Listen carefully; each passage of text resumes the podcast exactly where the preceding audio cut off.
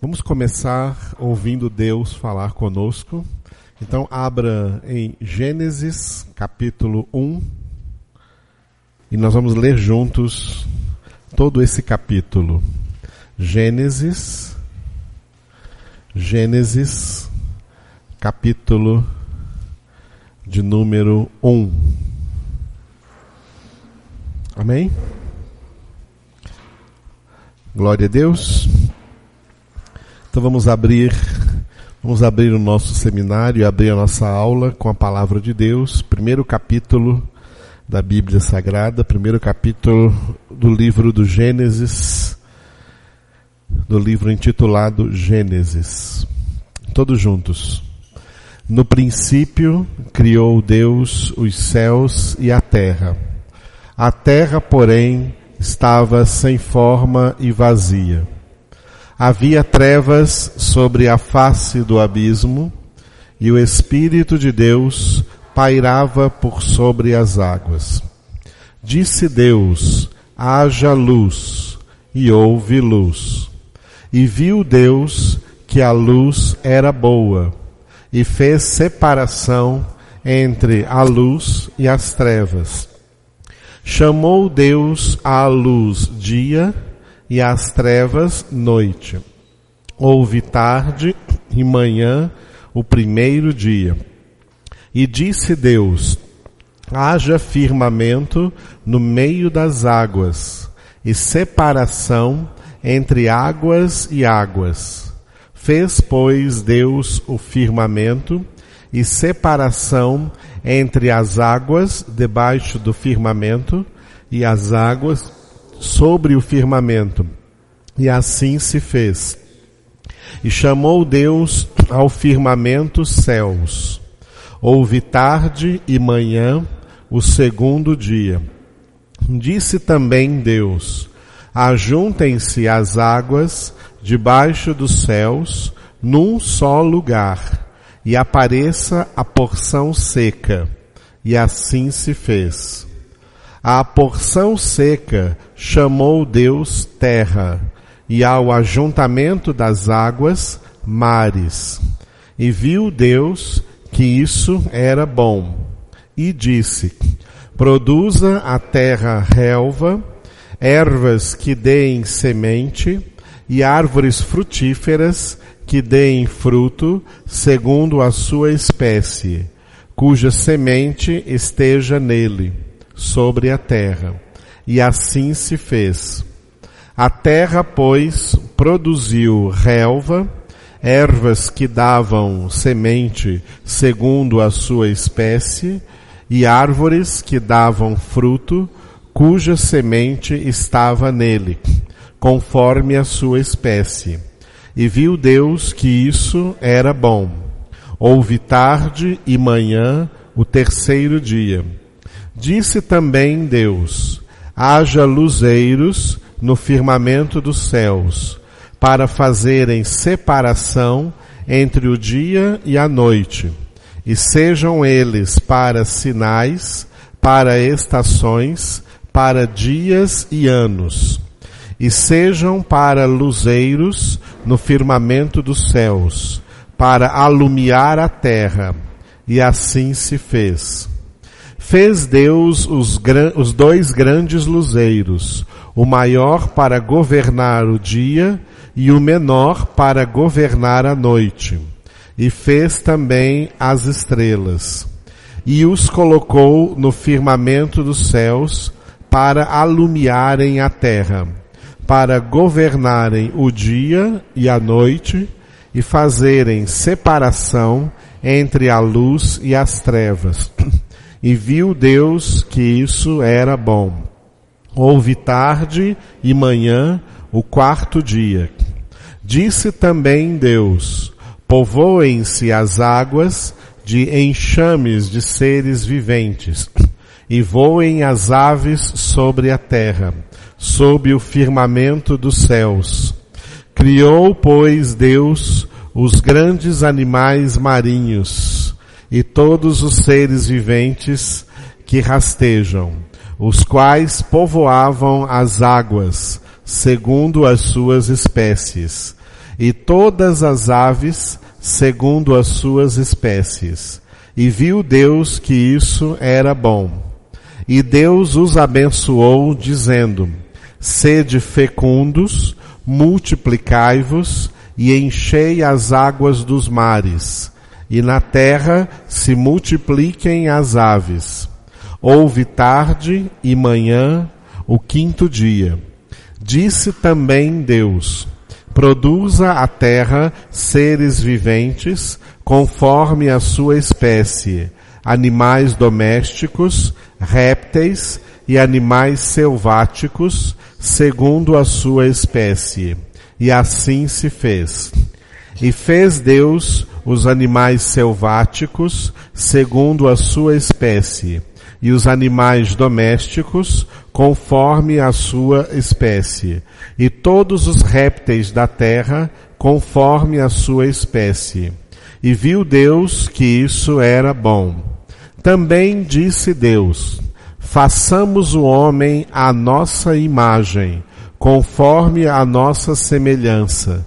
Tenha ele domínio sobre os peixes do mar, sobre as aves dos céus, sobre os animais domésticos e sobre toda a terra e sobre todos os répteis que rastejam pela terra.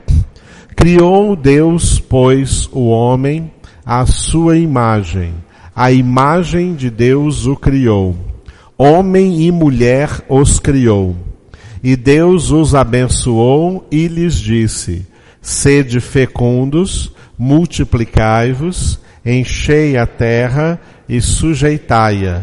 Dominai sobre os peixes do mar, sobre as aves dos céus e sobre todo animal que rasteja pela terra. E disse Deus ainda, Eis que vos tenho dado todas as ervas que dão semente e se acham na superfície de toda a terra, e todas as árvores em que há fruto que dê semente. Isso vos será para mantimento. E a todos os animais da terra, e a todas as aves dos céus, e a todos os répteis da terra, em que há fôlego de vida. Toda erva verde lhe será para mantimento.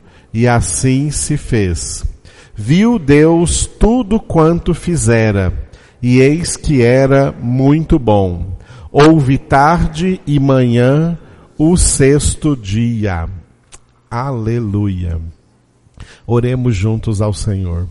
Ó Deus Todo-Poderoso, nós te louvamos por esse dia especial para cada um de nós que aqui estamos reunidos, inaugurando, Senhor, esta instituição do Senhor aqui nas nossas vidas, o nosso seminário este Instituto Bíblico Cristo Vive, inaugurando, Senhor, com essas aulas que estaremos ministrando aqui e recebendo da parte do Senhor, para aprendermos a lidar com a tua palavra, para sermos formados em obreiros que não têm de que se envergonhar, que manejam bem a palavra da verdade, para sermos transformados em pessoas, homens e mulheres, pessoas idôneos, capazes, fiéis e capazes de transmitir a outros aquilo que nós estaremos aqui aprendendo.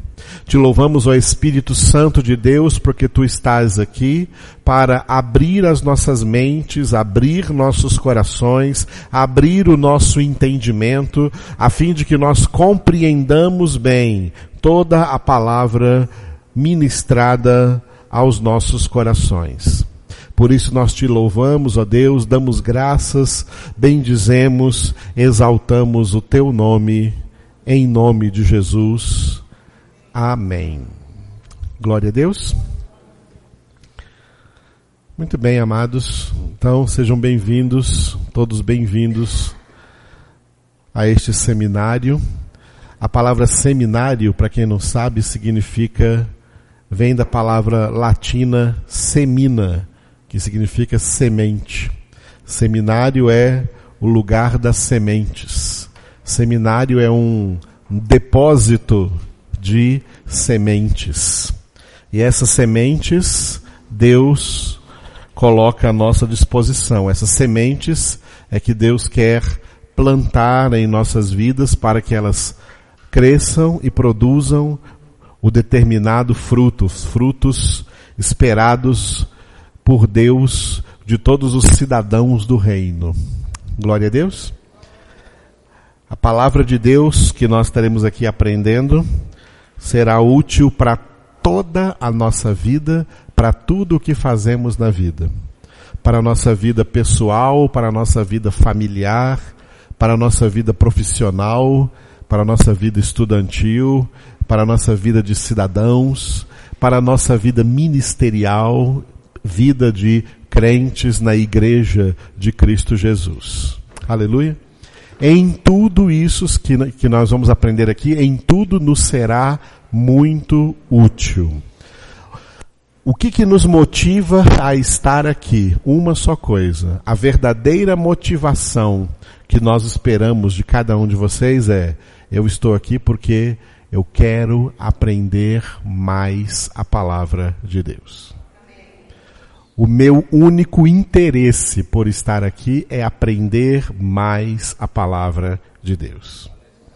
Eu não estou aqui para ser isso, para ser aquilo, para aprender a fazer isso, aprender a fazer aquilo. Essas, esses motivos são secundários. Tá? O principal motivo que nos deve trazer aqui é o anseio por aprender tudo o que o nosso Deus já falou conosco aqui na Sua palavra. Palavra profunda, palavra fiel, palavra verdadeira, palavra santa, palavra que tem o poder de nos purificar, que tem o poder de nos santificar, e palavra que nos convida a ser, o que eu acabei de orar aqui, e que Paulo escreveu em 2 Timóteo, obreiros que não têm de que se envergonhar, que manejam bem a palavra da verdade. O que alguém maneja bem? O que conhece bem. O que uma pessoa não conhece bem, ela maneja bem? Não. Alguém só pode manejar bem aquilo que conhecer bem. E conhecer bem uma coisa exige estudo, exige pesquisa, exige dedicação, exige que nós nos debrucemos sobre isso que nós temos que aprender. Quem aprende uma coisa superficial, ele vai ser também superficial no manejo dessa coisa. Quem aprende uma coisa muito bem, ele vai ser próspero naquilo que ele fizer, nisso que ele aprendeu muito bem. Glória a Deus. É por isso que nós estamos aqui. Esse ano nós estamos inaugurando uma etapa introdutória que é muito importante. Porque não dá para nós começarmos diretamente estudando a Bíblia de qualquer maneira.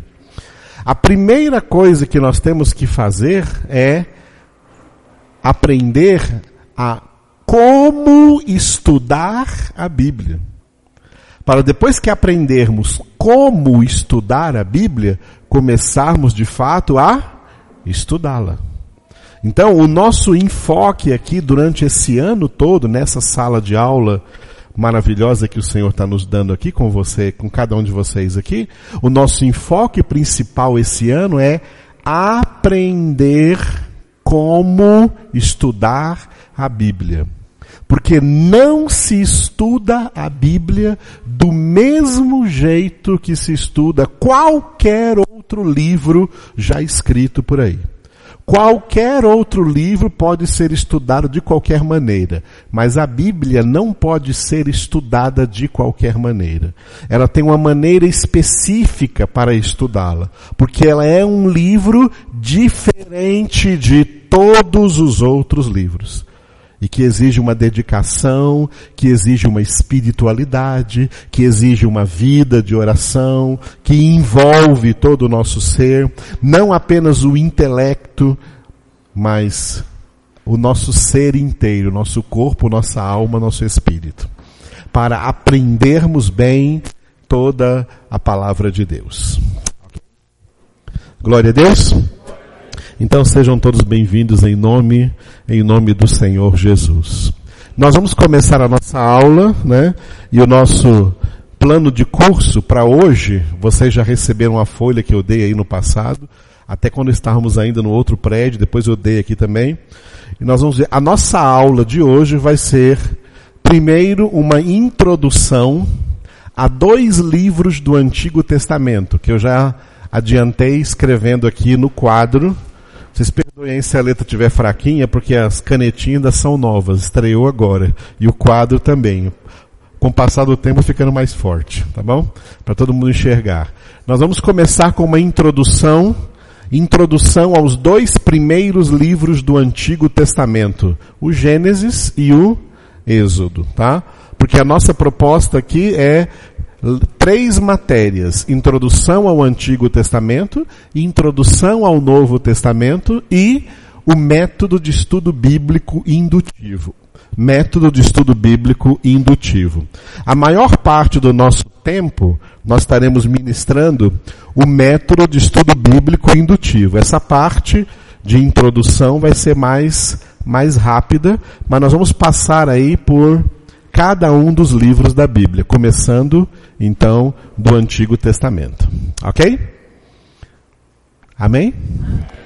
Pode dizer amém, viu? Pode ficar à vontade aí, pode se, pode se soltar aí na cadeira, fica livre, Jesus está aqui. Glória a Deus. E aqui é um culto também, né? Não é porque é um seminário que é diferente do culto, não. Nós que somos de Deus estamos 24 horas por dia em culto, em adoração. Isso que estamos fazendo aqui é uma adoração ao nosso Deus. Glória a Deus. Enquanto vocês vão copiando o que eu coloquei ali, antes de entrar ali no que eu coloquei sobre Gênesis e, e Êxodo, tá? Eu quero colocar para vocês aqui uma base introdutória de todo o Antigo Testamento, tá? Que é a as três partes as três partes do Antigo Testamento.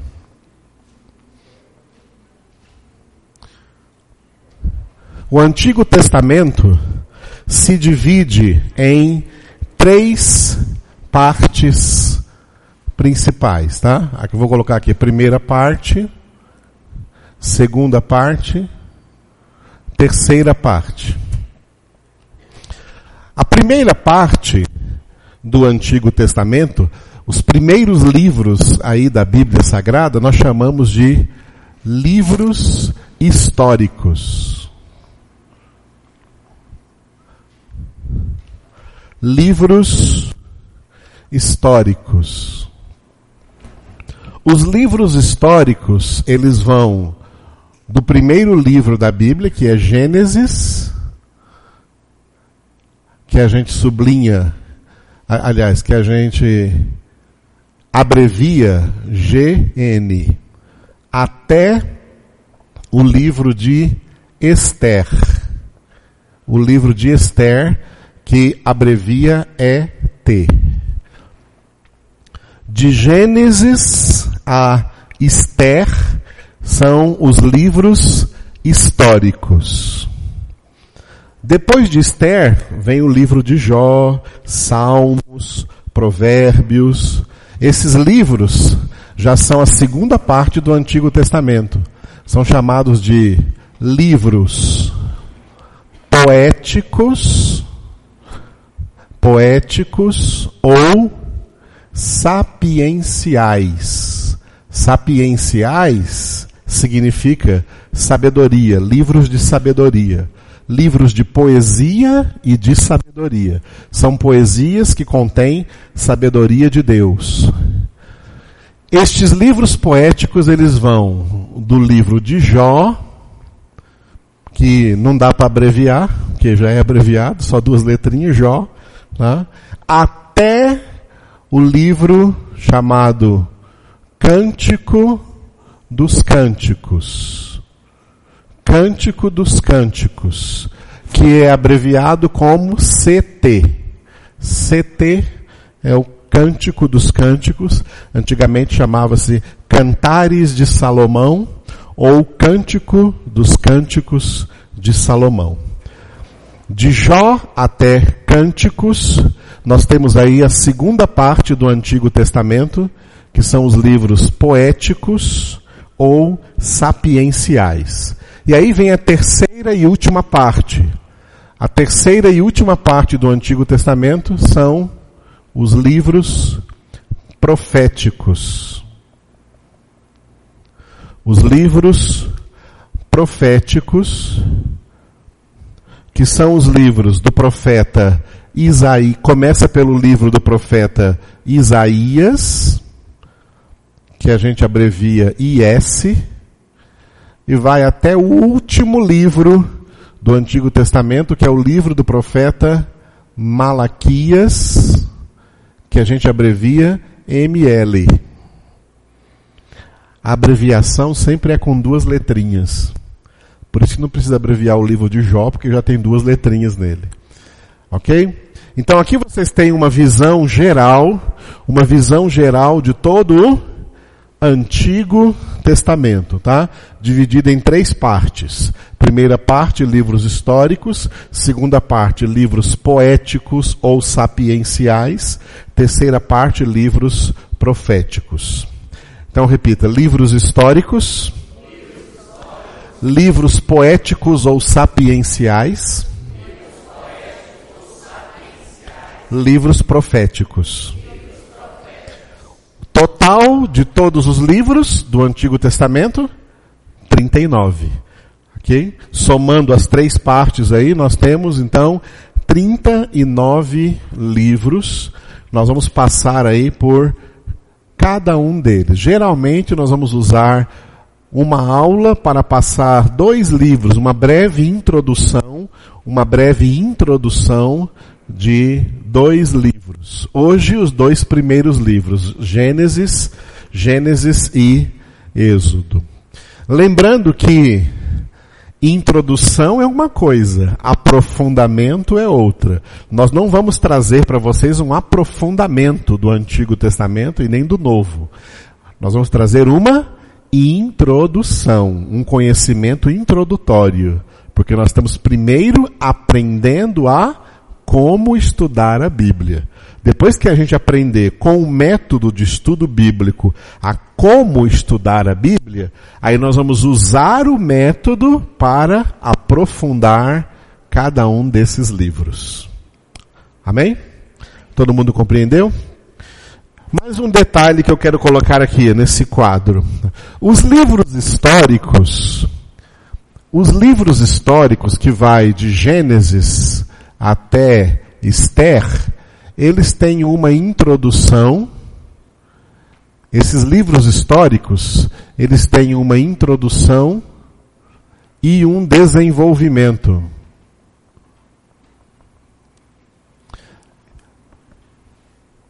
A introdução, a introdução dos livros históricos se chama Pentateuco. Pentateuco. O que é o Pentateuco? A palavra penta significa cinco, é o número cinco. Pentateuco são os primeiros cinco livros do Antigo Testamento. Que foram todos eles escritos por um só homem, Moisés. Moisés, portanto, é o primeiro homem de Deus inspirado para escrever a Bíblia escreveu o Pentateuco. O Pentateuco é formado de Gênesis, Êxodo, Levítico, Números e Deuteronômio. Ok? Vou colocá-lo aqui em cima. O Pentateuco, então, vai de Gênesis até Deuteronômio, tá? Deuteronômio, que é o quinto livro de Moisés e que se abrevia com DT. DT é abreviação de Deuteronômio, tá? De Gênesis a Deuteronômio, o Pentateuco é a introdução do antigo, do, dos livros históricos. E o desenvolvimento dos livros históricos, então, vai de Josué, o desenvolvimento vai do livro de Josué, que a gente abrevia JS, JS é Josué, até o livro de Esther, que eu já falei para vocês aqui, abreviado por ET. Introdução dos livros históricos, o Pentateuco. Repita comigo o Pentateuco: Gênesis, Êxodo, Levítico, Números, Deuteronômio e o desenvolvimento dos livros históricos de Josué a Esther. Ok? É, aqui nos livros, nos, nos livros poéticos, já está clarinho do jeito que está ali. Agora aqui na terceira parte do Antigo Testamento, nos livros, os livros proféticos, os livros proféticos, eles estão divididos em profetas maiores, e profetas menores. Profetas maiores e profetas menores. Ok? Uma vez me perguntaram se os profetas menores eram menores de idade, os profetas maiores eram maiores de idade. Profetas maiores e profetas menores são chamados assim por causa da extensão do livro, do tamanho do livro, do conteúdo, tá? Do conteúdo de cada livro, tamanho do conteúdo de cada livro. Então os profetas maiores começa no profeta Isaías e vai até o profeta Daniel. Profeta Daniel, que a gente abrevia com DN. DN Daniel de Isaías a Daniel, profetas maiores, porque são livros mais grossos, tem mais conteúdo, tem mais coisas escritas.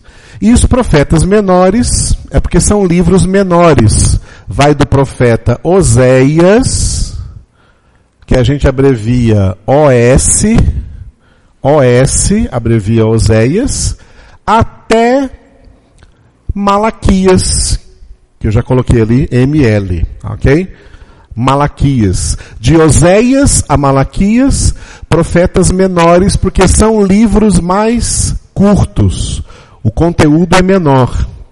Embora, às vezes, nós tenhamos aqui é, é, Oséias e também aqui Zacarias, livros de 14 capítulos, enquanto que Daniel tem 12 capítulos mas os 12 capítulos de Daniel são muito mais extensos do que os 14 capítulos de Oséias e Zacarias. Tá? Então Oséias e Zacarias está aqui dentro dos profetas menores. Então diga, profetas maiores, profetas menores.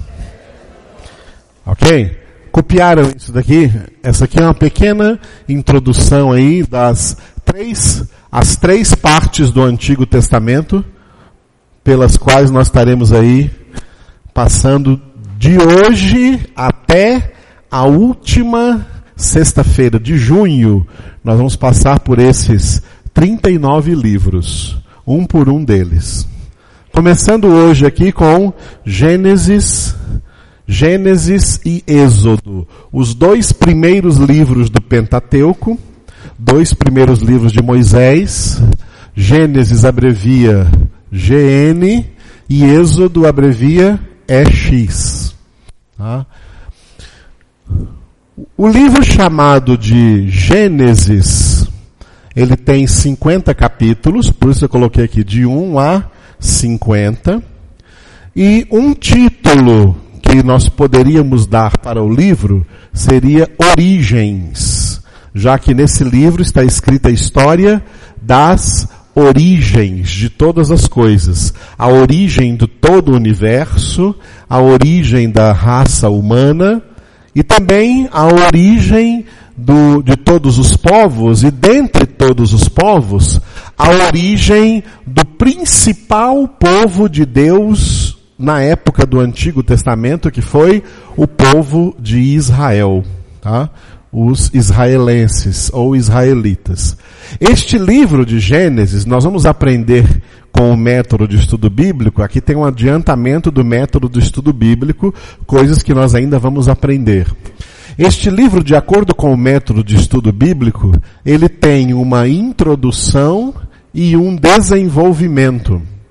A introdução são os 11 primeiros capítulos, do capítulo 1 até o capítulo 11, cujo título que eu dei aqui é, repita, Princípio de Tudo. E o desenvolvimento, do capítulo 12 até o capítulo 50, eu dei o título, repita, História Patriarcal.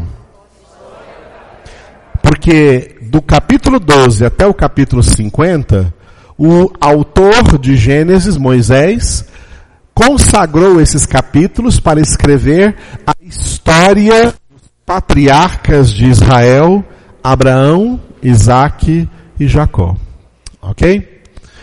O que está escrito aqui de vermelho são estruturas literárias que nós vamos aprender no método de estudo bíblico indutivo. Preparação, realização significa a mesma coisa que introdução e desenvolvimento. Significa que o autor preparou os seus leitores nos primeiros 11 capítulos para que eles entendessem o que ele ia escrever dos capítulos 12 até o 50. Agora, preparação, realização via, ou seja, por meio de particularização. O que, que é particularização? É o movimento do geral para o particular. Porque na introdução, o autor escreve sobre a criação geral de todas as coisas, a origem geral de todo o universo, de toda a terra, de todos os povos, mas do 12 para frente, do capítulo 12 para frente, ele só vai falar de uma família em particular, a família de Abraão. Por isso, particularização, ok? Isso aqui é uma pequena introdução, então, aqui do Gênesis. Depois de Gênesis, foi escrito, Moisés escreveu Êxodo a linha temporal dessa história entre Gênesis, entre a história escrita no Gênesis e a história inicial aqui do Êxodo, existe um período aqui de 400 anos. Tá? É como se o Êxodo viesse 400 anos depois de Gênesis. O livro de Gênesis termina com o neto de Abraão, que é Jacó, que Deus mudou o nome dele para Israel, entrando no Egito para fugir dos sete anos de fome que havia sido profetizado. E esse povo que entrou no Egito foi em número de mais ou menos 70 pessoas. E o faraó no Egito, por causa de José, vocês conhecem a história de José, um dos filhos de Jacó, que se tornou administrador no Egito, por causa de José, o faraó deu uma cidade para hospedar a família de José. E nessa cidade, no Egito, o povo de Israel se multiplicou durante 40, 400 anos. No fim desses 400 anos, o faraó daquela época perseguiu o povo hebreu o povo de Israel, os descendentes de Israel, sob julgo muito pesado, escravidão, julgo muito pesado, eles eram escravos dos, dos egípcios.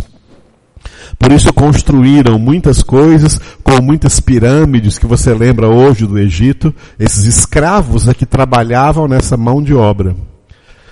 E o povo oprimido, então, clamaram ao Deus dos seus patriarcas clamaram ao Deus de Abraão, de Isaac e de Jacó. E Deus levantou Moisés para tirar esse povo do Egito para a terra que Deus havia prometido dar aos seus patriarcas Abraão, Isaac e Jacó, a terra de Canaã. A terra de Canaã é onde hoje é a nação de Israel. Ali era a terra de, era chamada, antes de chamar-se Israel, chamava-se Canaã. Então Deus veio para tirar esse povo do Egito e levá-los para a terra de Canaã. Por isso o nome desse livro é, diga, Êxodo. Porque a palavra Êxodo significa saída, tá? Saída. A gente já ouviu essa palavra, por exemplo, quando fala assim de êxodo rural. O que, que é êxodo rural? É o povo que morava né, no campo, saindo para a cidade porque eles não conseguem mais manter sua fazenda lá no campo, por causa da seca ou muita, muitas outras coisas, e vêm para trabalhar na cidade. Isso, esse, esse, esse fenômeno foi chamado de êxodo rural. Êxodo então significa saída. A saída do povo de Israel do Egito para a terra de Canaã que Deus havia prometido. O livro chamado Êxodo tem 10 capítulos a menos do que Gênesis, tem 40 capítulos, de 1 a 40. O título que eu daria para esse livro, que nós poderíamos dar a esse livro é, repita, Saindo com propósito. Deus não foi apenas tirar esse povo de lá do Egito, porque ficou com dozinha deles, porque eles estavam sofrendo demais. Não. Deus foi tirar esse povo do Egito porque Deus tinha um propósito para realizar na vida desse povo. E o grande propósito, tá? Em primeiro lugar, se nós formos enumerar no plural os propósitos de Deus, para a fundação no Antigo Testamento da nação de Israel são vários propósitos. Mas o principal de todos os propósitos de Deus com a antiga nação de Israel foi a encarnação histórica do Messias. A encarnação histórica de Cristo que eu expliquei aqui no culto esses dias no Apocalipse. Que Jesus Cristo fosse encarnado na história, ou seja, Jesus teve an antepassados. Jesus teve uma genealogia, por isso que quando chega no Novo Testamento, em Mateus capítulo 1, começa com a genealogia de Jesus Cristo, mostrando como ele é descendente de vários antepassados aí, que eram da linhagem de Israel, descendentes de Abraão, Isaac e Jacó. Jesus era descendente de Judá. Abraão teve um filho só, Isaac, nessa, nessa genealogia. Teve, teve outros filhos fora dessa genealogia. Nessa genealogia, Abraão teve só um filho, Isaac. Isaac teve com a sua esposa Rebeca dois filhos gêmeos, Esaú e Jacó. Deus escolheu Jacó, não Esaú. Deus escolheu Jacó e mudou o nome de Jacó para Israel. Esse Jacó, chamado Israel, que passaria a ter o seu nome na nação, ele teve doze filhos homens e uma filha mulher. Ficou tentando ter uma mulher, né? Aí foi, foi tendo filhos, homens, até que teve uma mulher. Teve doze filhos homens e uma mulher. Dos doze filhos homens que ele teve, o quarto filho foi Judá. E aí, da descendência de Judá, que vai, na, que vai chegar lá até Jesus. Por isso que Jesus é chamado de o leão da tribo de Judá. Ok? Muito bem. Então, o propósito de Deus de tirar o seu povo lá do Egito é o que? Preservar a linhagem messiânica. O que estava acontecendo com o faraó no Egito que queria destruir esse povo? Satanás, por intermédio desse faraó, queria destruir esse povo, porque Satanás já sabia, desde Gênesis capítulo 3, versículo 15, que Deus estava levantando o descendente de Israel, que era o descendente da mulher, que iria lhe esmagar a cabeça. Quando a gente lê o Antigo Testamento, nós temos que ver que todas as ameaças que a nação de Israel sofreu no Antigo Testamento, por trás dessas ameaças, exércitos, reis, gente má que tentava, tentava destruir os israelitas ou israelenses, que tentava destruir os hebreus, por trás deles o diabo estava agindo, perseguindo Jesus para tentar impedir que chegasse a hora do nascimento de Jesus. Por isso que até que depois que nasceu, ainda teve Herodes tentando matar o menino Jesus depois de nascido, e para tentar matar Jesus matou um monte de crianças. No Antigo Testamento, a nação de Israel foi perseguida, porque por trás dessa perseguição, o diabo tentava, tentava cortar, cortar a linhagem de Jesus para que Jesus não viesse ao mundo.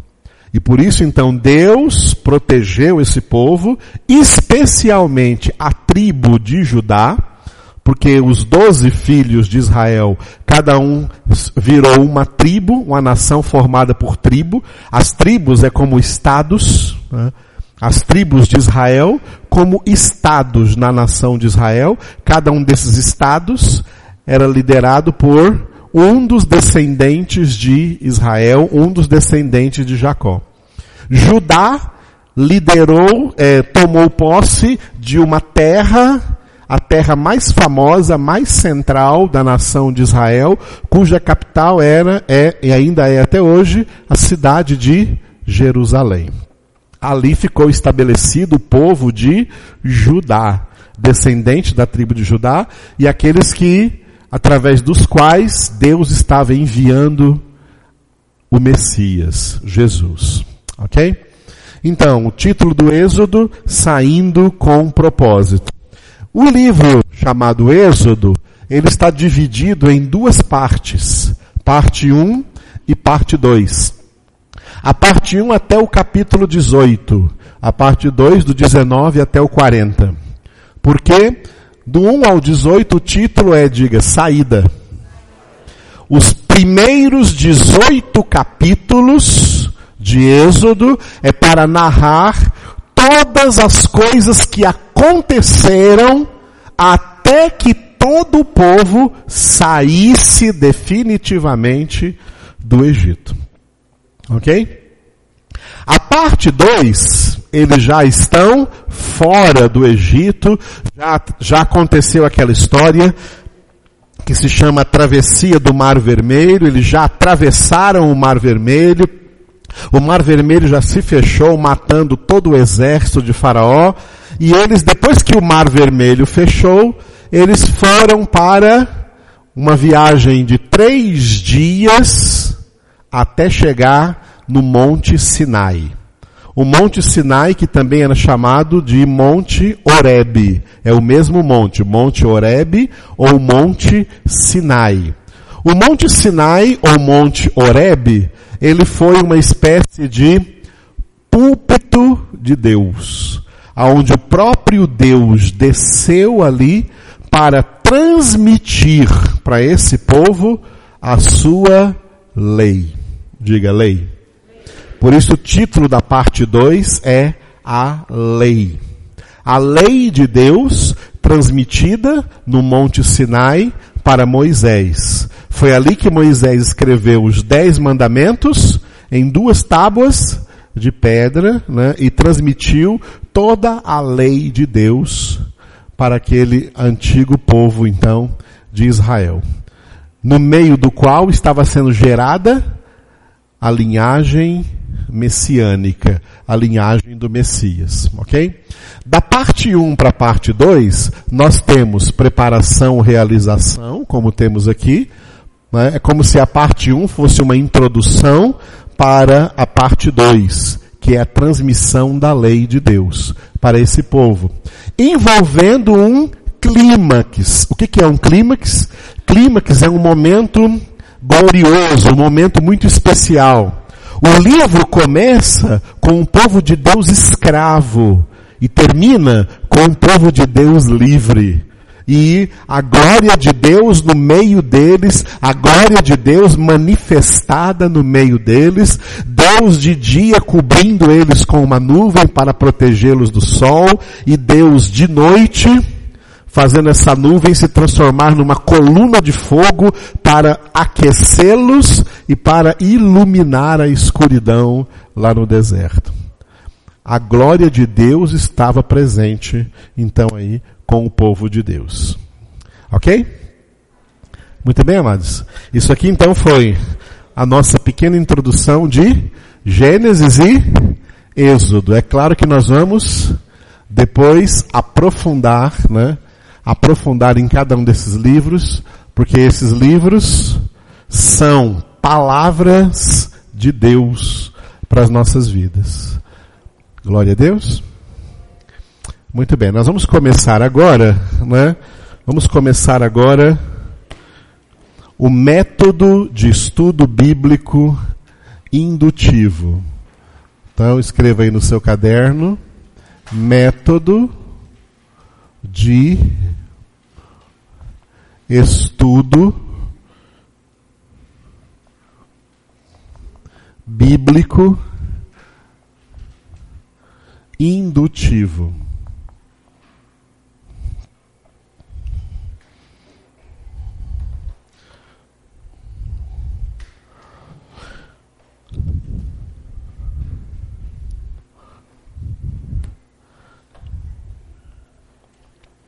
Vamos analisar uma por uma dessas palavras. Repita completamente aí. Método de estudo bíblico indutivo. O que é método?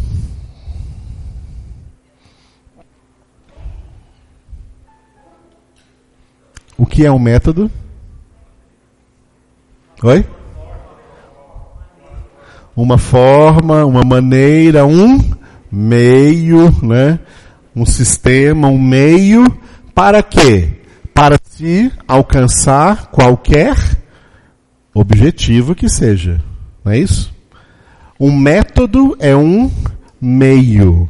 A palavra método, a palavra método, ela é uma palavra de origem grega.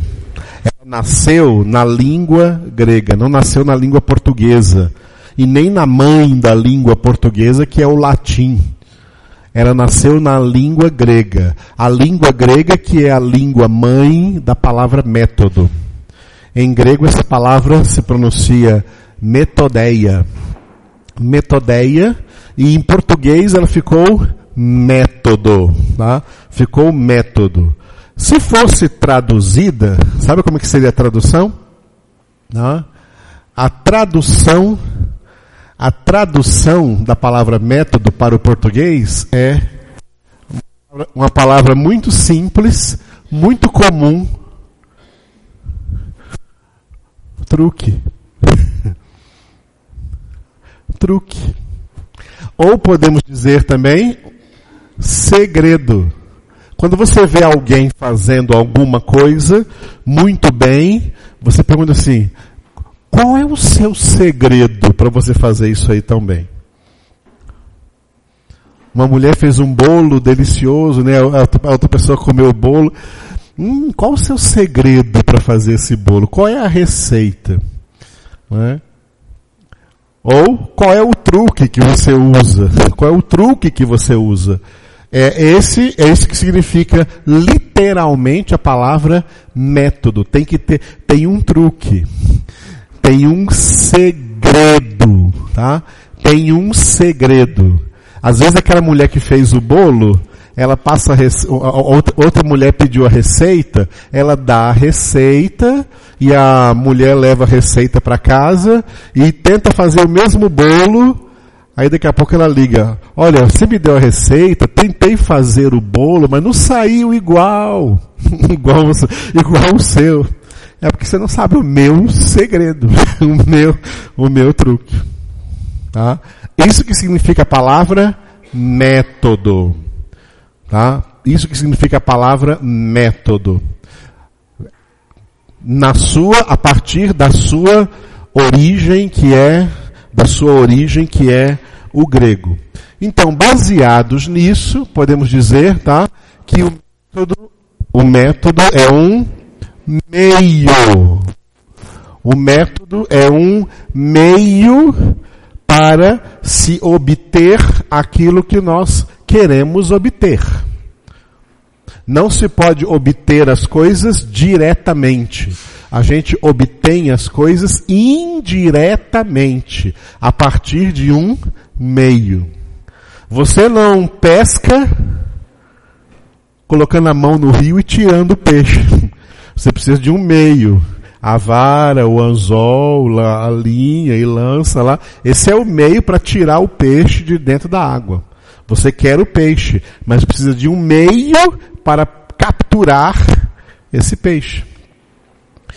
Você quer ir de Anápolis para Goiânia, vamos dizer aqui, né? Então, vamos supor que, é, vamos colocar aqui, Anápolis é o ponto A, né? Goiânia é o ponto B. Anápolis é o ponto A, Goiânia é o ponto B. Para você ir de Anápolis para Goiânia, você precisa de um meio? De um meio? Um meio de transporte. O meio de transporte é o método que você vai usar para ir do ponto A até o ponto B B, você precisa de um meio de transporte. Você pode escolher um carro, vai mais rápido. Você pode escolher um helicóptero, vai mais rápido ainda.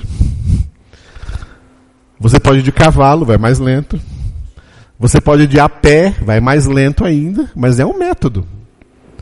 Para tudo existem métodos.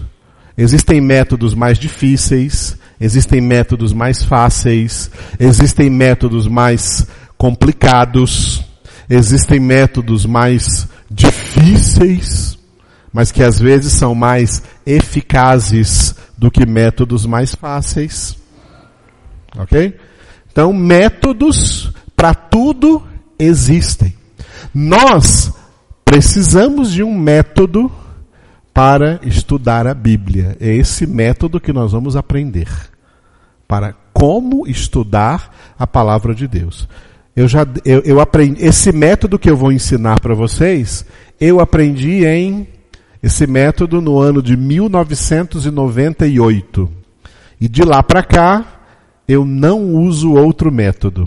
Porque esse método foi o melhor que eu já conheci para estudar a Bíblia, e eu já me decidi que eu vou estudar a Bíblia até o fim da minha vida usando esse método. Eu uso esse método para estudar a Bíblia, sabe quando? Todos os dias, sem falhar um dia sequer. Hoje eu já estudei a Bíblia com esse método aí. Todos os dias eu uso esse método que eu vou ensinar para vocês. Portanto, eu vou ensinar para vocês algo que eu tenho total experiência de como funciona e sei que funciona. E se vocês colocarem em prática, vocês terão um instrumento muito eficaz em suas mãos para você entender bem a palavra de Deus. Amém? Mas depende da sua, diga, prática. Se você não praticar, vai ficar lá encostado. Você vai engavetar e não vai adiantar. Vai continuar sem saber lidar direito com a palavra de Deus e o seu entendimento da palavra de Deus vai continuar sendo um entendimento muito restrito, muito fraco, muito pequeno. Mas se você colocar em prática o método que eu vou lhe ensinar, eu garanto para você que você vai entender muito bem a palavra de Deus. E entendendo a palavra de Deus, você vai tomar gosto por meditar nela. Aleluia. Porque o que desanima muitas pessoas é que vão ler Bíblia, ah, não estou entendendo nada, elas desanimam. Mas por quê? Porque não estão encarando a palavra de Deus a partir de um método sério que nos ensina como nós devemos então abordar a Sagrada Escritura. Ok? Então, isso é o que significa método. Agora, a segunda palavra é, diga, estudo. De novo, estudo. Diga mais uma vez, estudo. Sabe o que eu falei para você falar três vezes? Porque, especialmente nós, brasileiros, quando escutamos a palavra estudo, acontece um bloqueio mental. acontece um bloqueio mental. Né? Desde que nós éramos crianças, quando falava de ir para a escola, ah, não quero ir para a escola. Nós temos uma resistência natural ao estudo.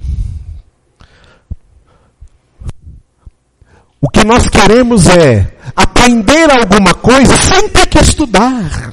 É mais fácil. A gente acha mais fácil aprender alguma coisa sem ter que estudar, porque estudar é chato demais. A gente acha chato estudar. Não tem prazer em estudar. Para vocês terem ideia, praticamente o Brasil né? O Brasil, o nosso país, o Brasil, praticamente do ano 2000 para cá, muito recente ainda aqui, no século 21 já, do ano 2000 para cá, é que o Brasil está se universalizando. É que as pessoas estão fazendo terceiro grau, fazendo uma universidade o ano 2000, a maioria dos brasileiros, tudo que eles têm é, no máximo, segundo grau. No máximo, segundo grau. E o segundo grau, assim, às vezes muito complicado, porque fez, eu não tive que fazer, como é que é ele, supletivo. fez foi supletivo, de noite, foi uma coisa bem rápida, porque, ah, estudar, e a, a cultura brasileira é, é, as pessoas começar logo a trabalhar, ganhar dinheiro, render dinheiro, ganhar logo dinheiro, então vai trabalhando por aí, ganha seu dinheiro, tá, deixa estudar para lá. E não valorizou a formação intelectual, não valorizou o estudo, né? e teve que ralar por aí empregos, porque não, não estudou, né? para conseguir alguma coisa na vida. Até muitos empregos que eram oferecidos aí em fábricas, no comércio, tudo que se exigia, né, grau de escolaridade. Segundo grau, exigia só o segundo grau. Para você ter ideia, na América Latina, que envolve aqui América Central e América do Sul, nesse sentido, o Brasil é o mais atrasado de todos os países todos os demais países da América do Sul, inclusive nossos países vizinhos, Uruguai, Paraguai, Argentina, todos os países da América do Sul já são universalizados desde 1950. E o Brasil começou a ser universalizado do ano 2000 para cá. Isso mostra como o brasileiro gosta de estudo. O brasileiro não gosta de estudar.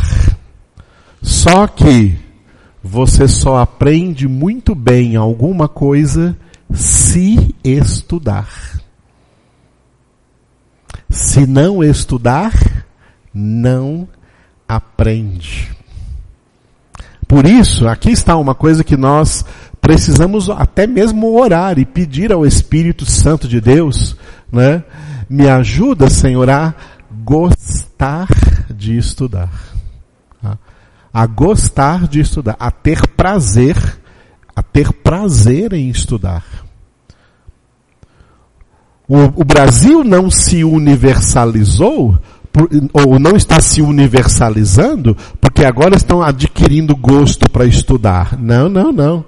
O Brasil está se universalizando porque estão sentindo a necessidade de ganhar dinheiro e para ganhar dinheiro tem que ter uma profissão e para ter uma profissão boa que dê um bom dinheiro tem que estudar. A motivação deles é ganhar o dinheiro. A motivação não é estudar porque tem prazer de estudar. É por aquilo que vai ganhar com esse estudo. Não é porque tem prazer. E é por isso que a gente vê, eu já conversei com muitos professores aí universitários, os rolos que os alunos inventam para passar nos períodos da na faculdade para ser aprovados pelos professores. Tem até moças que oferecem o corpo para o professor para ganhar nota. Fora outras promiscuidades que acontecem nas universidades aí, faculdades afora. Porque eles não estão lá porque gostam. Eu estou nessa faculdade porque eu amo estudar. De jeito nenhum. Estão nessa faculdade porque tem um interesse monetário futuro com esse, com que esse estudo po poderá redundar para essa pessoa.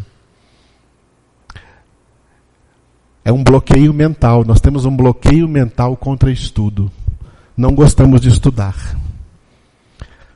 As igrejas cristãs, trazendo isso por meio cristão. Os cristãos não gostam de estudar nem a Bíblia. Não estudam a Bíblia. Eles usam a Bíblia apenas como um objeto místico para ler ali alguns versículos. Tem uns que nem a Bíblia abre mais, pega só uma caixinha de promessa, já viram? É o que lê os versículos na Bíblia. Vamos ver o que Deus vai falar comigo hoje. Puxa lá, ah, um versículo, uma caixa. Não estudar a Bíblia? Uh -uh. Acha que é perda de tempo, não tem, não tem graça, não gosta. Por quê? Tem um bloqueio aí contra estudo. A igreja de Jesus Cristo, ela foi formada, sabe para quê? para ensinar toda a palavra de Deus, ensinar a palavra de Deus. É o que nós lemos aí na ordem de Jesus. Vamos ler aqui, abra aí na sua Bíblia Mateus, Mateus 28, último capítulo de Mateus.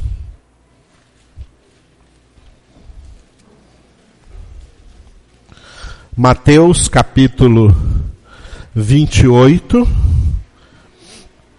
19 e 20. Mateus 28, 19 e 20. Os dois versículos. Vamos ler juntos? Todos. Ide, portanto, fazei discípulos de todas as nações, batizando-os em nome do Pai, e do Filho e do Espírito Santo, ensinando-os a guardar todas as coisas que vos tenho ordenado. E eis que estou convosco todos os dias até a consumação do século. Repitam só o 20.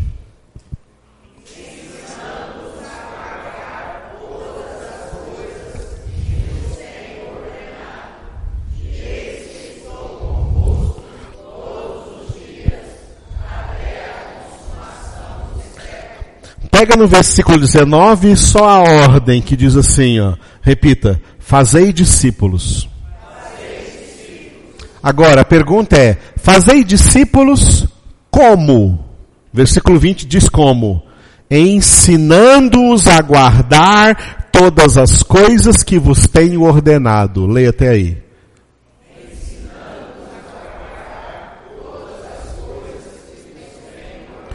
Aí está escrito, ensinando-os a guardar algumas das coisas que eu vos tenho ensinado? Aí está escrito, ensinando-os a guardar uma parte das coisas que eu tenho ensinado? O que, está escrito? Ensinando-os a guardar? Todas! Todas as coisas. Ensinando tudo. Fazei discípulos ensinando tudo o que eu mandei ensinar. E essas todas as coisas é muita coisa. Essas todas as coisas aqui são muitas coisas. Se você estudar só uma partezinha delas, não vai adiantar. Você não vai ter conhecimento total. Não é isso? Por isso que eu costumo dar esse exemplo aqui para vocês. Você deitaria na mesa de cirurgia de um cirurgião que não aprendeu todas as coisas sobre essa cirurgia que você precisa fazer? você quer o médico que tenha estudado todas as coisas que você precisa ali. Não é isso? A mesma coisa em outras profissões. Você quer um engenheiro que, para ajudar a construir a sua casa, que não aprendeu todas as coisas sobre engenharia, só algumas coisas? Não, você quer um engenheiro que aprendeu tudo. Se você precisar de um advogado, você quer um advogado que aprendeu tudo sobre direito para poder entender bem lá da sua causa. Se você, seu carro quebrou, você quer um mecânico que entenda bem de tudo o que está ali acontecendo no seu carro, de como funciona o motor do seu carro, para achar o defeito e consertar. Você não quer uma pessoa que entenda disso? Para tudo que você precisa na vida, você não quer alguém que entenda disso que você precisa? E para ir para o céu? Porque essas coisas aí é para a vida aqui na terra. E para ir para o céu. E para a vida eterna. E para a vida espiritual. Que é mais importante que a vida física, a vida do corpo ou as coisas materiais. Aí pode ser de qualquer jeito.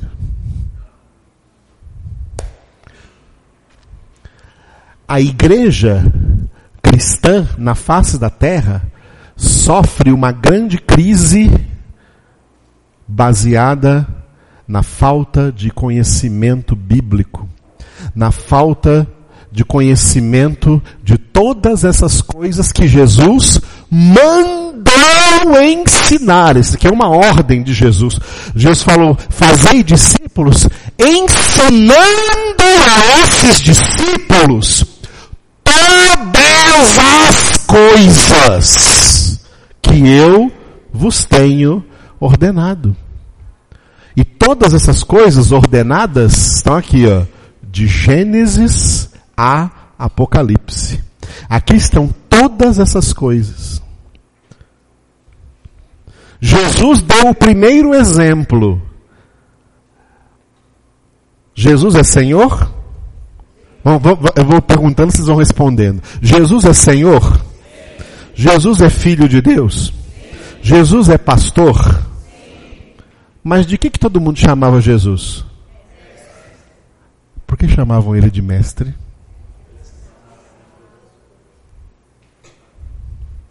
Porque ele ensinava.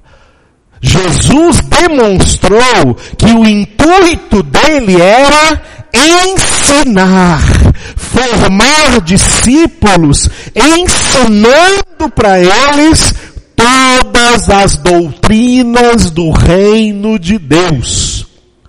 E o texto que nós lemos aqui em Mateus foi quando Jesus terminou o seu trabalho e ele está agora delegando a autoridade aos discípulos que ele formou, para quê? Para que eles também façam a mesma coisa que ele fez, para que eles também façam discípulos como? Ensinando todas as coisas que eles aprenderam de Jesus. Esse é o objetivo da igreja, esse é o ministério da igreja. Amados, esta é a razão de ser da igreja. A igreja de Jesus Cristo existe para ser uma escola de discípulos. Cada pastor deveria ser, como Jesus, um mestre ensinando para os membros dessa, dessa denominação, dessa congregação, toda a palavra de Deus. Aleluia.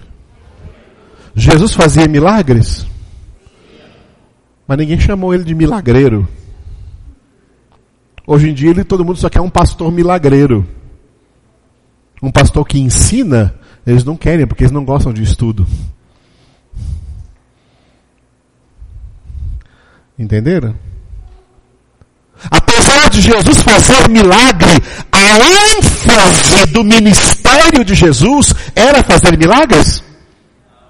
Não, a ênfase do ministério de Jesus era ensinar a palavra de Deus. Porque milagre por milagre, mas milagre não leva ninguém para o céu. Muita gente que recebe milagre vai para o inferno do mesmo jeito, com milagre e tudo. Mas a palavra de Deus tem algo que o milagre não tem. A palavra de Deus tem salvação. É palavra de salvação. Tá? É palavra de salvação. É palavra que salva, é palavra que cura, é palavra que liberta, é palavra que forma, é palavra que transforma, é palavra que purifica, é palavra que santifica. Por isso a palavra de Deus, como diz Hebreus 4:12, é viva e eficaz. A palavra de Deus. E a palavra de Deus é o próprio Jesus. O que foi revelado para nós, e que eu tenho explicado também esses dias aí nas nossas congregações, o que foi revelado para nós e que chegou em nossas mãos, como 66 livros da Bíblia, foi tudo que Deus, na sua sabedoria, julgou necessário e suficiente para nossa salvação. A palavra de Deus. Deus não vai revelar mais nada aqui na terra. Deus tem muito a revelar, mas que só vai revelar agora quando estivermos com Ele no céu. O que Ele revelou ficou aqui para nós fazermos o que agora? estudarmos, meditarmos, como diz no Salmo número 1, meditarmos de dia e de noite. A palavra é o conteúdo divino que nos transforma em verdadeiros discípulos de Jesus. Fazei discípulos ensinando-os a guardar todas as coisas que eu vos tenho ordenado, e volto a dizer, essas todas as coisas é muita coisa. Irmãos? É muita coisa. Estão dispostos a aprender? Estão dispostos a aprender? O nosso ministério é esse, é ensinar. Tá? E não é porque é o nosso ministério. Esse é o ministério da Igreja de Jesus Cristo. Que eu digo lamentavelmente, as igrejas, a maioria das igrejas hoje ditas evangélicas cristãs, não estão realizando. Tanto que as igrejas estão inventando já há algumas décadas coisas que Jesus não ensinou. Por exemplo, as igrejas estão inventando culto disso, culto disso, culto daquilo. As igrejas dividem a semana com determinados cultos que elas nomeiam, um como diferente do outro. Culto de cura e libertação, culto de prosperidade, culto da família, culto dos jovens, culto dos varões, culto das varoas, culto não sei de quê. Tem até culto dos dizimistas para forçar quem não é. E lá no meio da semana, eles escolhem um diazinho lá que chama de culto de ensino. Por que aquele culto é o culto de ensino? Porque em todos os outros não tem ensino. E aí eu já fiz essa pesquisa, por isso que eu posso falar para vocês. Eu já perguntei para tudo quanto é pastor que eu conheço que as igrejas funcionam desse jeito. E eu pergunto, desses cultos aí, qual o menos frequentado? Ah, o de ensino. O de ensino é o menos frequentado. O mais frequentado é prosperidade. É uma cambada de corrupto. Querem só usar Deus para se enriquecer. É uma cambada de corrupto. Pior do que todos que ficam xingando aí depois o, o, no, que estão aí no meio político. É o sujo falando do mal lavado. É gente querendo usar o nome de Deus, a fé em Deus para se enriquecer na terra. Mas aprender de Deus? Ah, uh -uh. Aprender a palavra de Deus? Ah, uh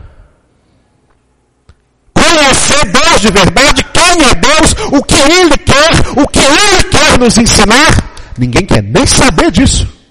Eu quero que Deus me abençoe, quero que Deus me prospere, quero que Deus me enriqueça, porque eu quero o melhor dessa terra. Ouviu, amados? Aprender? Não querem. Porque aprender é um sacrifício. E é um sacrifício agradável a Deus. Deus quer quem aprenda. Eu sei que muitos de vocês já viram na Bíblia qual é o versículo que fala, por exemplo, quem é o pastor segundo o coração de Deus. Quem lembra do texto? Abra aí. Jeremias 3:15. Jeremias 3:15. Jeremias 3:15 é o versículo que fala aonde o próprio Deus fala quem são os pastores segundo o seu coração. O que, que é um pastor segundo o coração de Deus? Jeremias 3,15. Dar-vos-ei pastores segundo o meu coração, que vos apacentem com conhecimento e com inteligência. Repitam.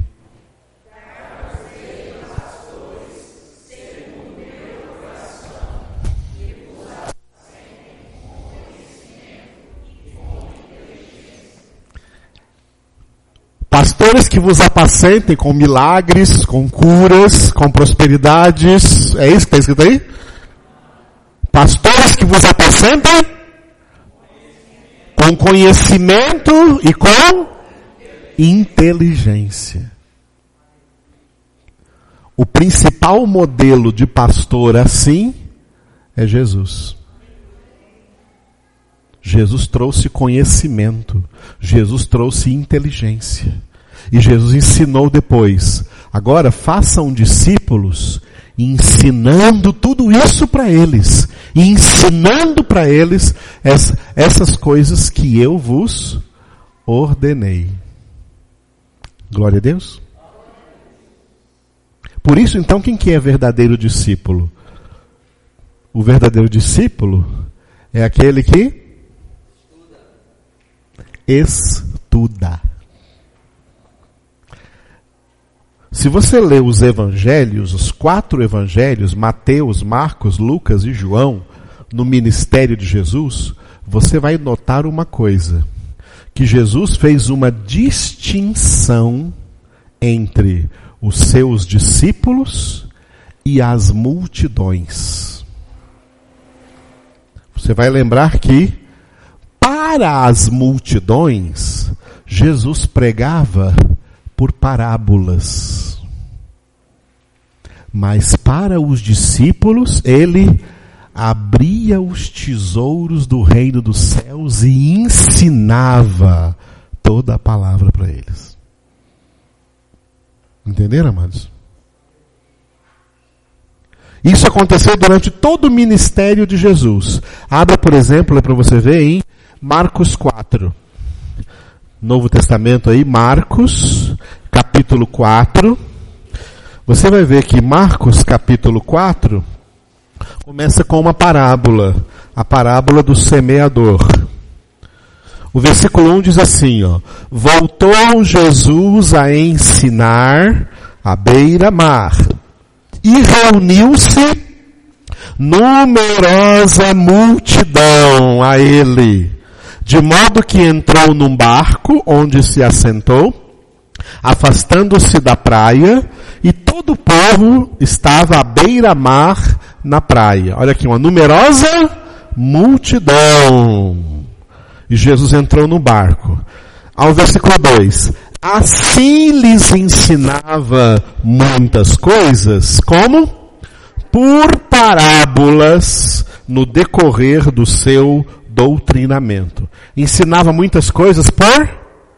Aí ele ensinou para essa multidão aí, do versículo 3 até o versículo 9, ele ensinou, ele contou para essa multidão aí a parábola do semeador. Não foi? Agora olha o que aconteceu no versículo 10. Depois que Jesus contou para eles a parábola do semeador, Jesus se retirou aí do meio dessa multidão. Jesus saiu do meio dessa multidão. E olha o que acontece, acontece no versículo 10. Quando Jesus ficou só, os que estavam junto dele, com os doze, Portanto, os que estavam com Jesus não eram só os doze. Tinha outros com os doze. Quem são esses? Todos esses, inclusive os doze, são todos discípulos. Eles não são iguais à multidão. A multidão ouviu a parábola lá na praia e foi embora para casa. Mas estes aí ficaram com Jesus. Esses aí ficaram com Jesus. Entenderam? Multidão só vem ouvir historinha, mas não fica com Jesus depois. Multidão só vem para receber alguma benção, mas não fica com Jesus depois. Os discípulos são aqueles que ficam com Jesus. E olha o que Jesus faz com eles, olha. Eles perguntaram para Jesus assim, ó, acerca das parábolas. Agora, olha o que ele lhes respondeu, versículo 11. Ele lhes respondeu: A vós outros é dado conhecer o mistério do reino de Deus, mas aos de fora tudo se ensina por meio de parábolas. Leiam esse versículo.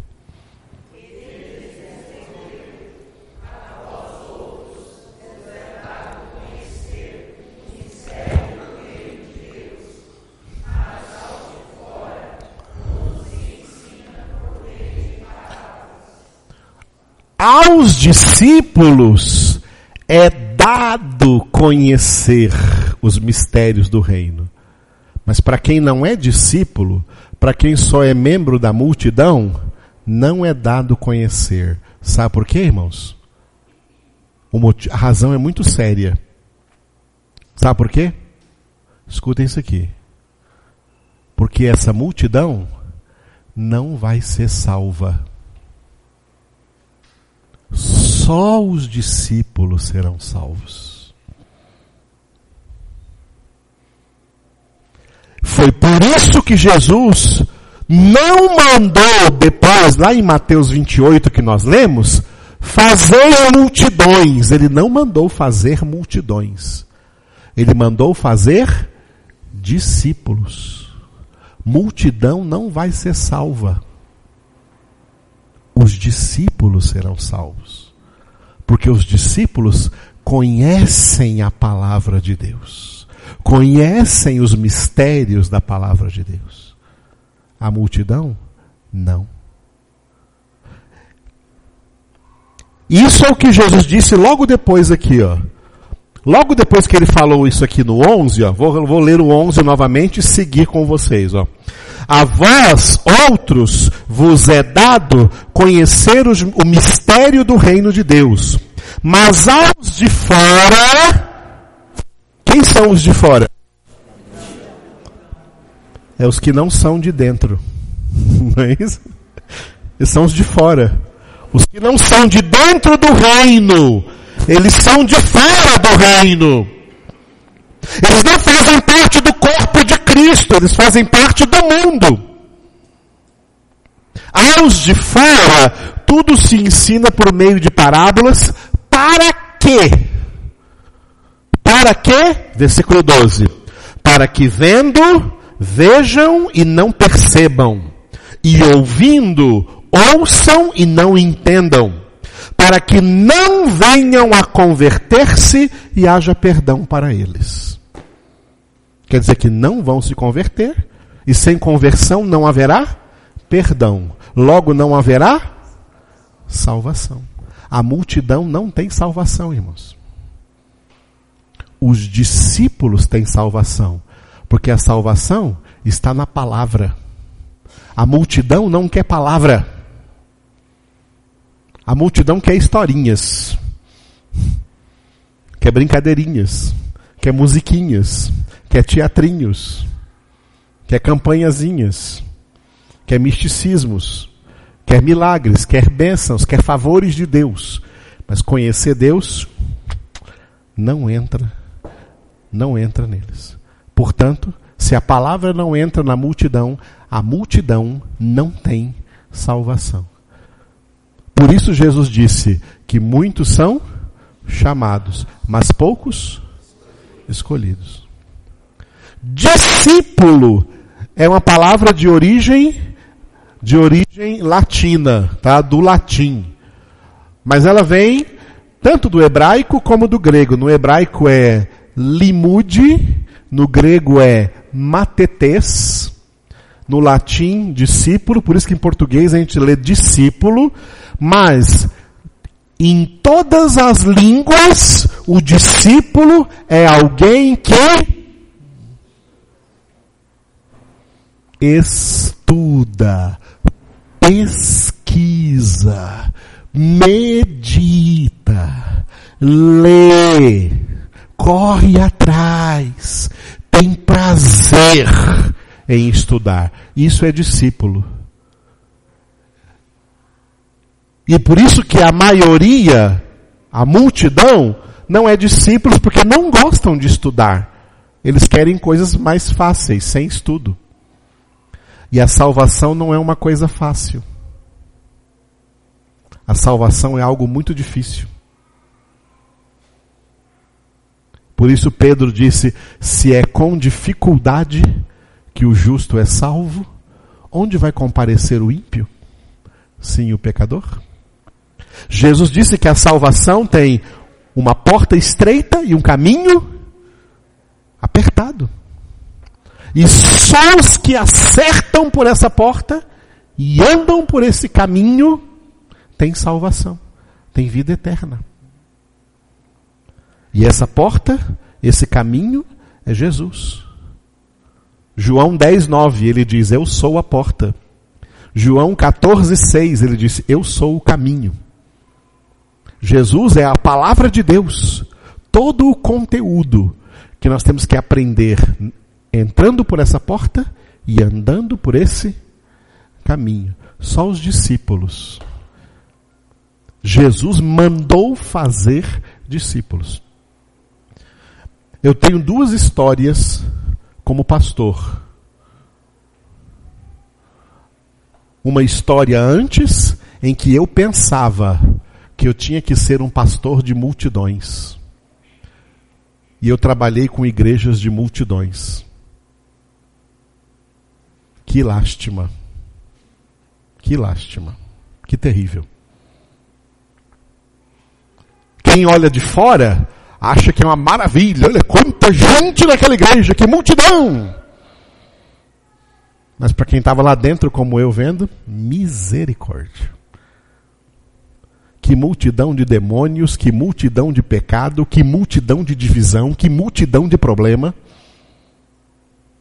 que multidão de dor de cabeça. Foi numa só madrugada que o Espírito de Deus falou comigo e mudou o meu ministério. Não me interessa a multidão. E não me interessa quem quiser fazer parte de multidão. Eu quero só fazer verdadeiros discípulos. É com isso que eu trabalho. Porque esses é que vão para o céu. Multidão não vai não. Aleluia. Por isso, nós já estamos falando isso aí bem claro, né? Nós temos que, o discípulo é aquele que estuda.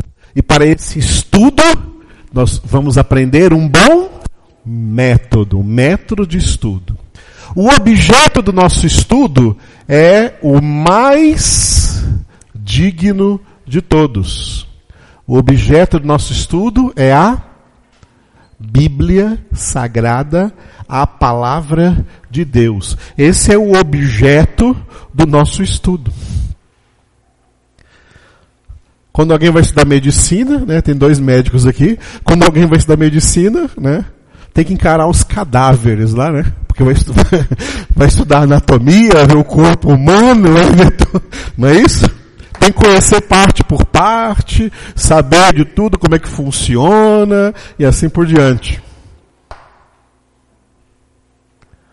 O nosso objeto de estudo, graças a Deus não é um corpo humano, né? senão eu tinha que trazer um cadáver aqui também. O nosso objeto de estudo, tá? Já está aqui em nossas mãos. É a, a palavra de Deus, a Bíblia Sagrada. Esse é o nosso objeto de estudo. Temos que conhecer na Bíblia Sagrada tudo o que Deus revelou. Toda a verdade bíblica. Todo o conteúdo revelado por Deus sem nenhuma falha nesse conhecimento, porque uma falha no conhecimento pode ser desastrosa, não é verdade? Com uma falha no conhecimento do médico pode ser desastrosa para o paciente. Como uma falha no conhecimento lá do mecânico pode ser desastrosa para o seu carro. E assim por diante. Já que nós temos que conhecer a palavra de Deus, é mandamento de Jesus que os seus discípulos são formados no conhecimento da palavra de Deus, a palavra de Deus é o nosso objeto de estudo. Glória a Deus. Duas coisas são necessárias. Duas coisas, tá? Muito amplas, muito vastas, tá? Porque uma depende da outra. Em relação à Bíblia, a palavra de Deus duas coisas necessárias aqui e que nós vamos cobrir aqui com esse estudo do método de estudo bíblico indutivo. Né? É o conhecimento, o conhecimento bíblico, que é conhecer todo o conteúdo bíblico conhecer o conteúdo dos 66 livros da Bíblia. Dos 39 livros do Antigo Testamento, dos 27 livros do Novo Testamento. Essa é a nossa primeira fase aí nesse estudo. É o conhecimento bíblico. Eu tenho que saber tudo o que tem aqui dentro. Tem muita coisa. Eu tenho que conhecer tudo o que tem aqui dentro. Conhecer toda a palavra de Deus. Amém? Esse conhecimento vai me levar ao quê? Para o segundo ponto aqui que é muito importante. O segundo ponto aqui é muitíssimo importante.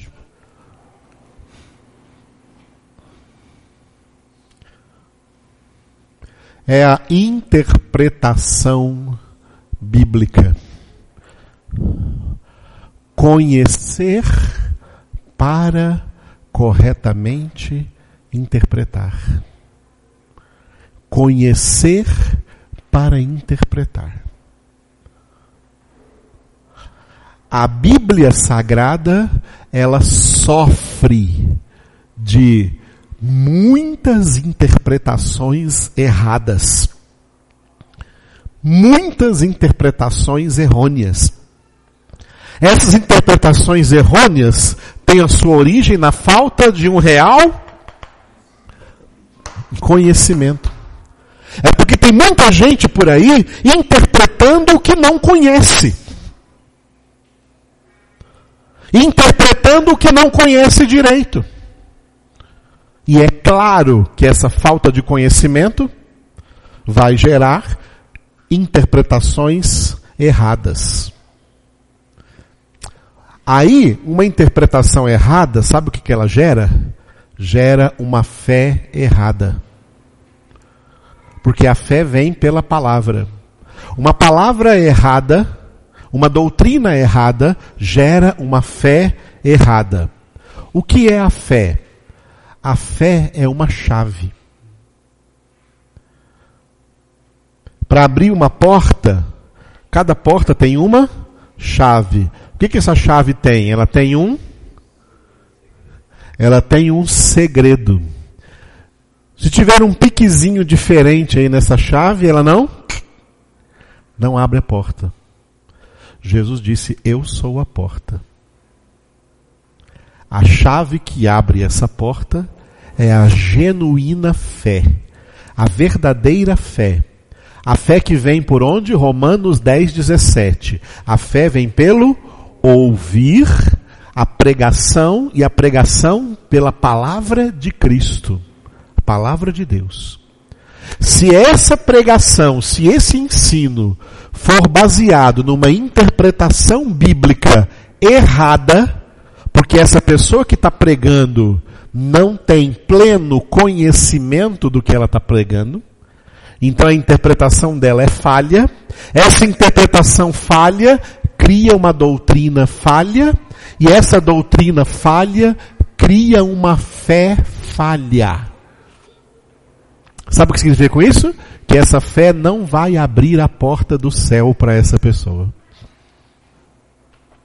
É por isso que muita gente vai para o inferno sendo crente. Era crente, tinha fé, mas não era uma fé bem orientada, não era uma fé corretamente orientada, era uma fé mal orientada, uma fé que veio de doutrinas erradas que ela ouviu.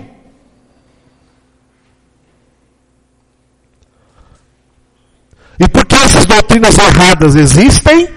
Porque elas vêm de interpretações erradas de pessoas que interpretaram, ousaram interpretar a Bíblia sem ter pleno conhecimento da Bíblia. Quem não tem pleno conhecimento da Bíblia não pode interpretar a Bíblia, porque vai criar doutrinas erradas.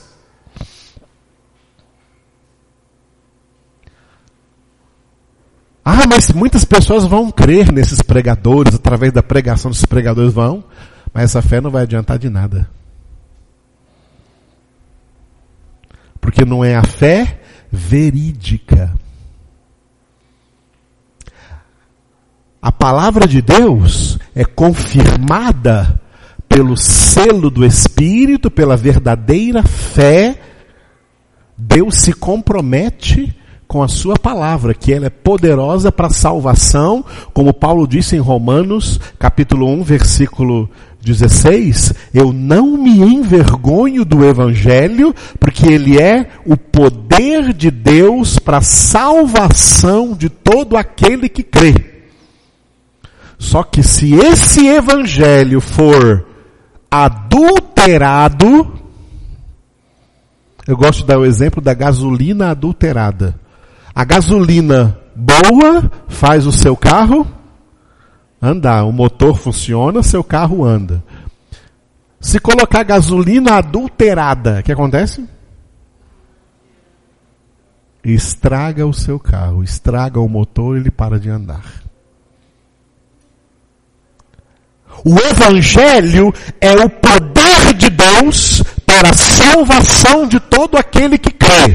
Mas se esse Evangelho for adulterado por causa de interpretações erradas, ele perde o poder de salvar. A única coisa que esse Evangelho faz é formar um bando de religiosos que não vão para o céu. Porque Jesus já não assina mais embaixo desse evangelho.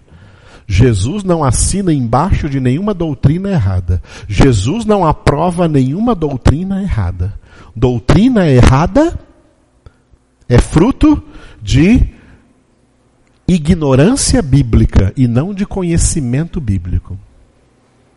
Quem conhece Bíblia vai ter acesso à interpretação correta. E essa interpretação correta vai colocar essa pessoa em contato com as verdadeiras doutrinas de Deus na Escritura, e crendo dessa maneira, elas têm salvação. E quando prega alguém, prega salvação. Amados, estou falando isso aqui bem devagarzinho, bem devagar para vocês, porque isso é muito sério.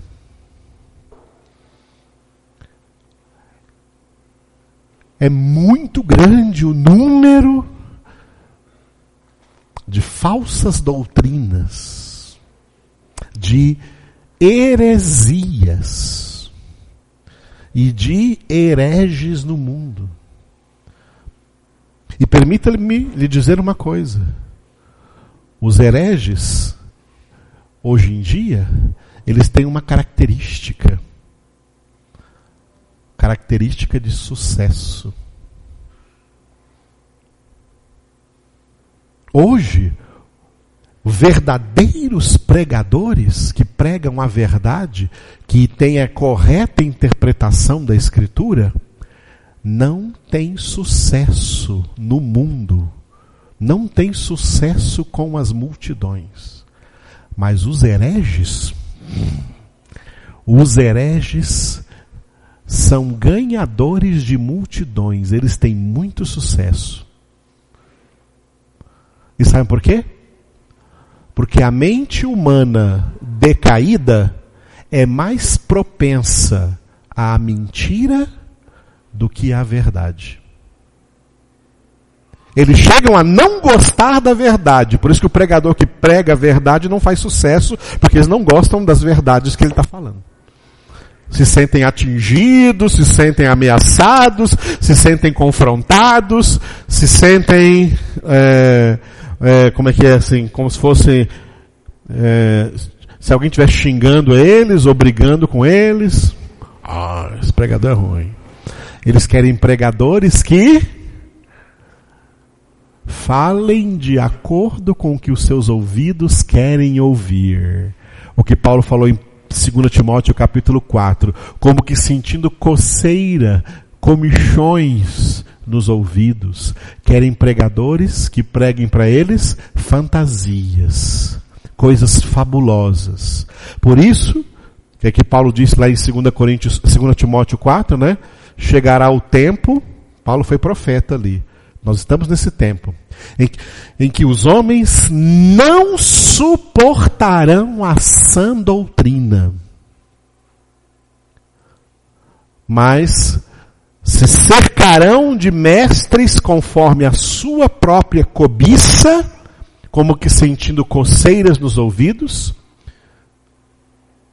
e rejeitarão a verdade e se entregarão às fábulas fábulas, fantasias, coisas fabulosas,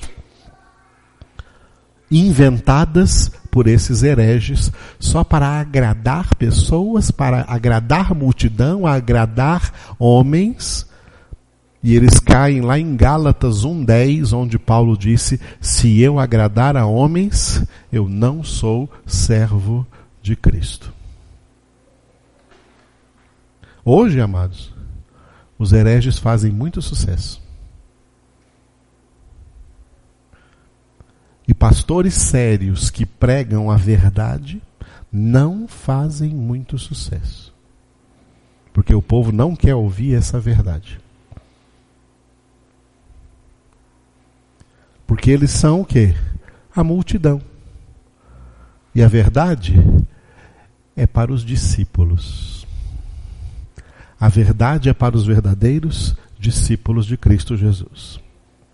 Então, a palavra de Deus, a Bíblia Sagrada, né, ela precisa de conhecimento para que haja uma boa, para que haja uma boa interpretação. Porque não basta conhecer a palavra, tem que entendê-la, tem que saber interpretá-la de maneira correta. Porque é aí que está o risco. O que mais destruiu o cristianismo na face da terra não foram heresias externas, não foram heresias estranhas. O que, que são heresias estranhas? Budismo, espiritismo, shintoísmo, sei lá o que, um monte de ismos que tem por aí. O que mais destruiu o cristianismo na face da terra foram doutrinas internas que nasceram dentro das próprias fileiras do cristianismo, com pregadores interpretando Bíblia de maneira errada. Essas heresias que vieram de dentro da própria igreja, de dentro do próprio cristianismo, são as que mais destruíram o cristianismo na face da terra cristianismo baseado em doutrinas erradas. Nós não queremos doutrinas erradas, queremos as verdadeiras doutrinas de Cristo. E para isso, temos que passar pelo conhecimento bíblico para chegar a uma boa interpretação bíblica. Glória a Deus. E essa genuína interpretação gera a fé saudável, a fé sadia, a fé genuína, a chave que abre a porta da salvação, que é Cristo Jesus. Tanto para nós, como para aqueles a quem nós também ensinarmos e pregarmos este Evangelho de Cristo. Evangelho puro, não adulterado, não misturado. Evangelho puro de Cristo Jesus. Evangelho puro para uma fé pura. Aleluia? Então digo, Evangelho puro para uma fé pura. É isso que nós queremos. Esse é o no... Essa é a carreira que está proposta para nós. Aleluia? Glória a Deus. Então, última característica desse método esse método de estudo bíblico, ele é indutivo. O que significa indutivo? Indutivo é o contrário de quê? Dedutivo. O método de estudo bíblico que nós vamos aprender não é dedutivo, é indutivo, tá? Por quê? Indução é o contrário de dedução. Tem muita gente que estuda a Bíblia por métodos dedutivos. O que é um método dedutivo? Dedutivo é quando você, para entender Bíblia, sai por aí a caça, ou fica na internet, a caça de livros, de autores, de pessoas que já escreveram, procurando respostas para a Bíblia, resposta, respostas a perguntas que se levantam quando você está conhecendo a Bíblia, quando você está lendo Bíblia, estudo, começa a estudar a Bíblia, começa a levantar perguntas. Aí você sai por aí caçando respostas para essas perguntas em teólogos, em livros que esses teólogos ou outros escritores escreveram. Alguém pergunta, pastor, isso está errado? Não, isso não está errado, mas isso não é indutivo, isso é dedutivo. E isso tem um grande risco de você encontrar literaturas que tenham heresias no meio delas. Não é verdade? O método dedutivo é esse. A maioria das Bíblias que nós temos hoje, elas são dedutivas, porque elas têm rodapés, elas têm introduções, tem um monte de comentários aí, são dedutivas. Se você ficar lendo, vamos ver o que significa lendo aqui o rodapé da Bíblia. Isso é dedução. Isso é método dedutivo. O método indutivo significa procurar as respostas para as perguntas na própria Escritura.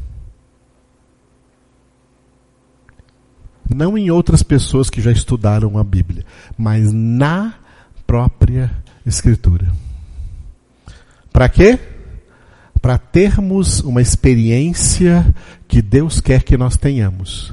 A experiência de beber água limpa diretamente da fonte.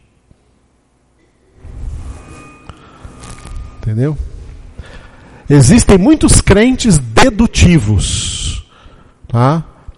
Que são aqueles assim, não, eu creio que isso aí é de acordo com o que falou o pastor fulano de tal. Não, eu creio que isso aí é de acordo com o que escreveu o teólogo fulano de tal. Não, eu já li o livro do teólogo Beltrano e ele explica que isso é assim, assim, assim, assim. Esse é o crente dedutivo. A fé dele é baseada no que outros interpretaram da Escritura. E não ele mesmo teve essa experiência. Ele não bebeu água pura diretamente da fonte. Ele recebeu já a coisa mastigada. Ele não mastigou, ele já recebeu a coisa mastigada. Que ruim, né? Receber um alimento já mastigado. não é ruim? Quando você come, você quer comer uma coisa mastigada? Ou você quer comer uma coisa prontinha para você comer? Esses são os crentes dedutivos. Tem muitos assim, tá? Muitos assim. Ah, mas fulano de tal, né, ele escreveu isso no livro tal, está isso, tá, tá, tá. Esse é o crente dedutivo. Permita-me dizer para vocês, né, a partir da experiência que eu já tive, eu já li eu tenho agora 54 anos, graças a Deus. Ficando velho. 54 anos. Até os 50 anos, eu li todos os livros de teologia que existem, de diversos teólogos no mundo inteiro. Não só que escreveram em português, mas que escreveram em inglês, que escreveram em espanhol. Não li os alemães, que são muito importantes, mas eu nunca aprendi alemão e não tenho tempo para isso. Mas todos, de língua portuguesa, de língua inglesa, de língua espanhola, li todos. Escritores cristãos e que surgiram até o ano em que eu fiz 50 anos. No ano em que eu fiz 50 anos, eu estava orando de manhã, no dia do meu aniversário, quando eu fiz 50 anos? No dia do meu aniversário, quando eu fiz 50 anos, foi 2013. Foi isso mesmo? É. 2013, que eu fiz 50 anos, no dia do meu aniversário, eu estava orando, o Espírito de Deus me conduziu nessa oração. Eu estava diante da palavra de Deus, lendo a palavra naquele dia. Eu orei, Senhor, estou completando hoje 50 anos. Será que eu vou completar mais 50, chegar a 100 anos? Eu acho muito difícil. Perebado do jeito que eu tô, acho muito difícil. a chegar até 50, a chegar até 100 anos. Então, Senhor, eu vou fazer uma coisa. De hoje em diante, os únicos livros que eu vou ler são estes 66 livros da tua palavra.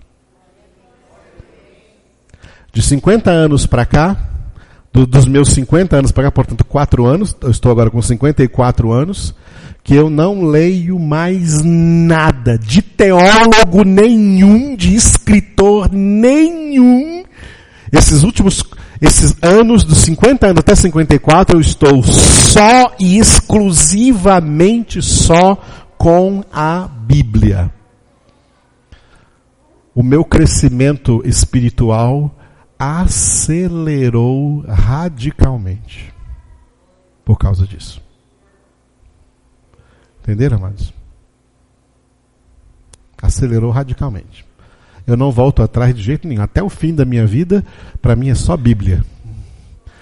Para mim é como Martinho Lutero disse, só a escritura. Só a palavra de Deus.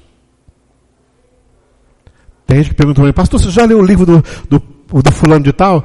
Não, só estou lendo os de Moisés, os de João, os de Pedro, os de Paulo. esses fulano de tal eu não estou lendo mais não, já parei de ler esses fulano. Mas é muito bom, não, mas garanto para você que os que eu estou lendo são bem melhores. Incomparavelmente melhores. Não, mas esclarece muita coisa. Não, aqui o Espírito Santo esclarece tudo. Exatamente tudo o que Deus quer que a gente tenha bem esclarecido na nossa mente e na nossa vida. Aleluia. Eu não estou falando isso para vocês não lerem. Não estou falando isso para isso não. Estou apenas dando para vocês a mim, o meu depoimento, a minha experiência do que, eu, do que eu tenho vivido, do que eu tenho passado. Tá? E o que eu garanto para vocês é que a Bíblia é suficiente. Você crê nisso? A Bíblia é suficiente. Conheça a palavra.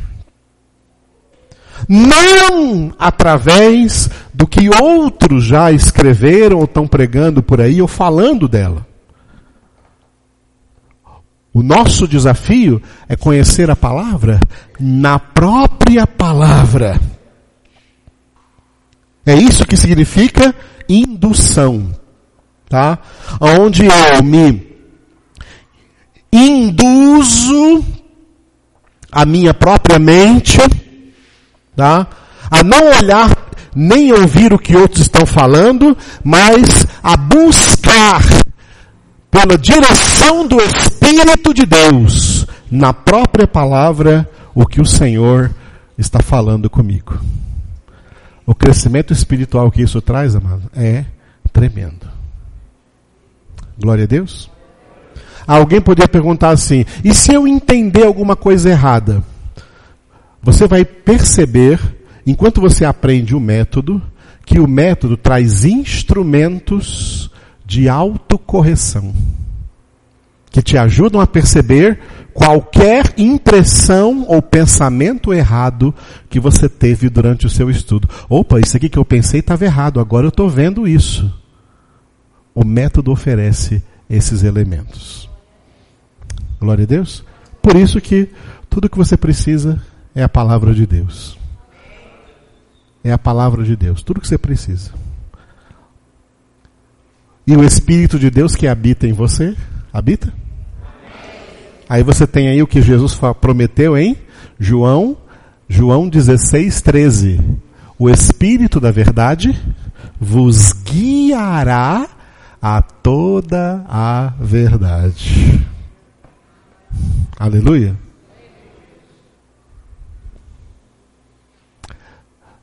E só para complementar essa coisa que eu falei. Quando eu parei de ler outros livros, eu percebi que esses outros livros, outros escritores, outros teólogos, por bons que sejam, melhores que sejam, ou famosos até que sejam, eu percebi que tudo que eles falam por trás de tudo que eles falam, tem uma doutrina denominacional. A doutrina da denominação deles. E nenhuma denominação deve ter doutrina.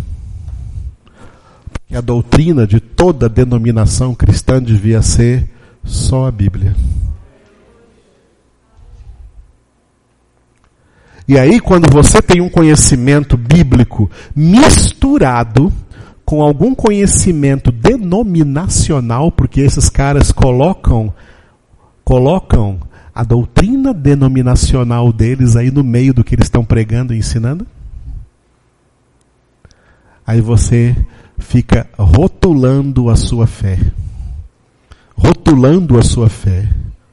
É isso que eu falei outro dia que não foi muito bem compreendido por muita gente que nem estava aqui. Quem estava aqui entendeu muito bem. Aí você fica rotulando a sua fé. Aí uns têm uma fé assembleiana, outros têm uma fé batista, outros têm uma fé presbiteriana, outros têm uma fé universal. Não, mas a nossa fé tem que ser exclusivamente bíblica. Essa é a fé salvífica, a fé exclusivamente bíblica.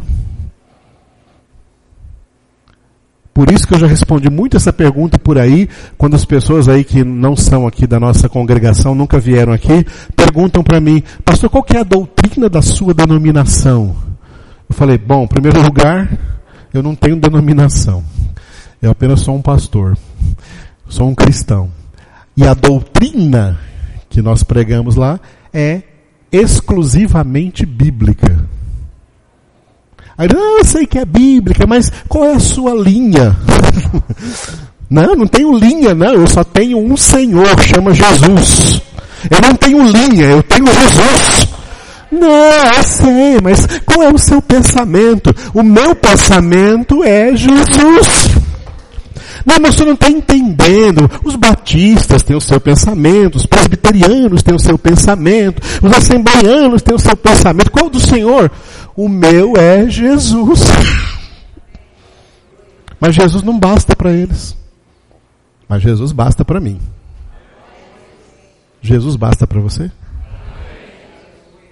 Aleluia.